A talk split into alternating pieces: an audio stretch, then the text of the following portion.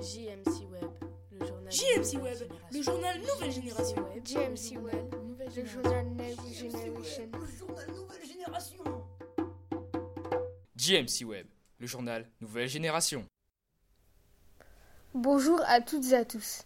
Depuis mars 2019, des manifestations parfois violentes ont eu lieu chaque week-end à Hong Kong. Pour essayer de comprendre ces mouvements sociaux, nous allons essayer de revenir aujourd'hui sur l'histoire de ce territoire entre Chine et Royaume-Uni. Pour cela, je vais accueillir une spécialiste de la Chine et de son histoire. Lucie Tison, bonjour. Bonjour Wassil. Alors, est-ce que vous pouvez nous expliquer pourquoi Hong Kong est un territoire un peu particulier en Chine? Pour tout comprendre, il faut revenir en 1841. À cette époque, la Chine est un empire dirigé par la dynastie Qing. En 1841, donc, le pays est attaqué par le Royaume-Uni. Ce sont les guerres de l'opium. En fait, l'empereur de Chine veut interdire le commerce de l'opium sur son territoire car l'opium est une drogue. Les Anglais qui produisaient de l'opium dans leur colonie d'Inde veulent donc imposer à la Chine de leur laisser vendre cette drogue aux Chinois. L'armée chinoise est rapidement vaincue par les Européens qui ont des armements plus modernes et plus puissants. En 1842, le traité de Nankin met un terme à la guerre de l'opium. C'est une véritable humiliation pour les Chinois qui sont obligés d'ouvrir cinq portes au commerce avec les pays européens qui pourront faire entrer leurs produits en Chine. De plus, le pays doit céder le territoire chinois d'Hong Kong au Royaume-Uni. Hong Kong devient une colonie britannique. En 1898, les Britanniques promettent qu'ils rendront le territoire à la Chine 99 ans plus tard, soit en 1997. D'accord, mais que devient la Chine? Après cette humiliation, le régime impérial est de plus en plus critiqué et finalement il est renversé par une révolution qui le remplace par une république en 1912. En 1949, la République chinoise est elle-même renversée par une révolution communiste menée par Mao Zedong. La Chine devient la République populaire de Chine. C'est une dictature dirigée par un parti unique, le Parti communiste chinois. Les gens y ont donc moins de droits que dans une démocratie. Et la République populaire de Chine veut-elle reconquérir Hong Kong? Pas du tout, car elle ne veut pas créer de conflit avec les Britanniques. La Chine n'est alors pas un pays aussi puissant qu'aujourd'hui. Pendant ce temps, Hong Kong se transforme. Sous la colonisation britannique, son territoire connaît un essor économique considérable. Les industries, des industries textiles et manufacturières se développent et les produits Made in Hong Kong s'exportent dans le monde entier. Cette transformation ne concerne que l'économie? Non, les Britanniques apportent avec eux des éléments typiques d'un régime démocratique, comme la liberté d'expression, la liberté de la presse ou encore l'indépendance du système judiciaire. C'est donc une colonisation plutôt positive pour la population hongkongaise qui s'enrichit Oui, tout à fait. Néanmoins, en 1982, après 140 années de colonisation, des discussions sont lancées au sujet de la rétrocession de Hong Kong à la Chine. Celle-ci est donc prévue pour 1997. Cela ne doit pas plaire à la population. Non, en effet, à la veille de la rétrocession, les débats font encore rage. Certains Hongkongais manifestent car ils pensent qu'il ne faudrait que quelques années pour que Hong Kong perde son autonomie et devienne une ville chinoise comme les autres. Les habitants de la ville perdraient alors leur liberté démocratique qui n'existe pas en Chine. Les Britanniques peuvent-ils refuser de rendre la colonie? Non ils, ne le, non, ils ne le peuvent pas. Néanmoins, ils acceptent de rétrocéder Hong Kong à la Chine à une condition que les libertés individuelles comme la liberté de presse ou la liberté de religion soient maintenues jusqu'en 2047. Finalement, le 1er juillet 1997, Hong Kong n'est plus une colonie britannique.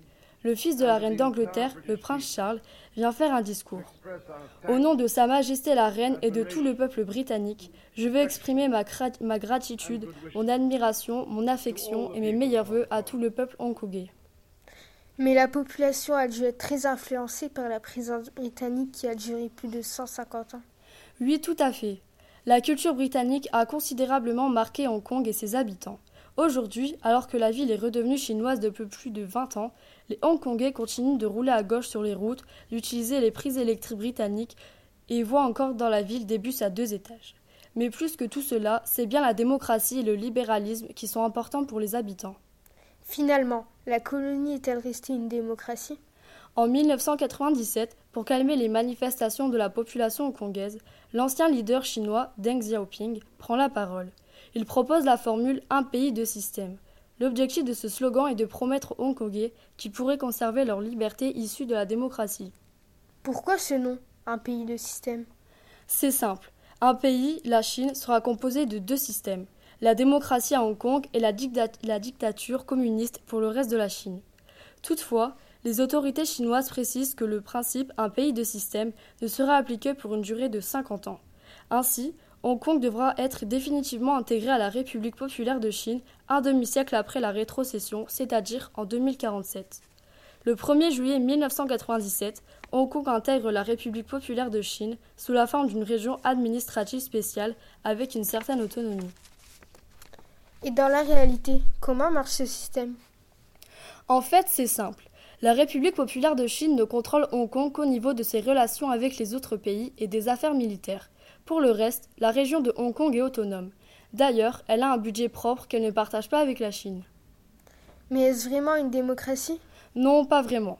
Si les, si Hongkongais votent pour certaines élections comme les représentants des quartiers, ce ne sont pas eux qui élisent la personne qui gouverne le territoire, le chef de l'exécutif. Ce dernier est choisi par un collège de 1200 personnes, importante pour l'économie du territoire. Et la Chine n'a pas son mot à dire dans ce choix? Si, bien sûr.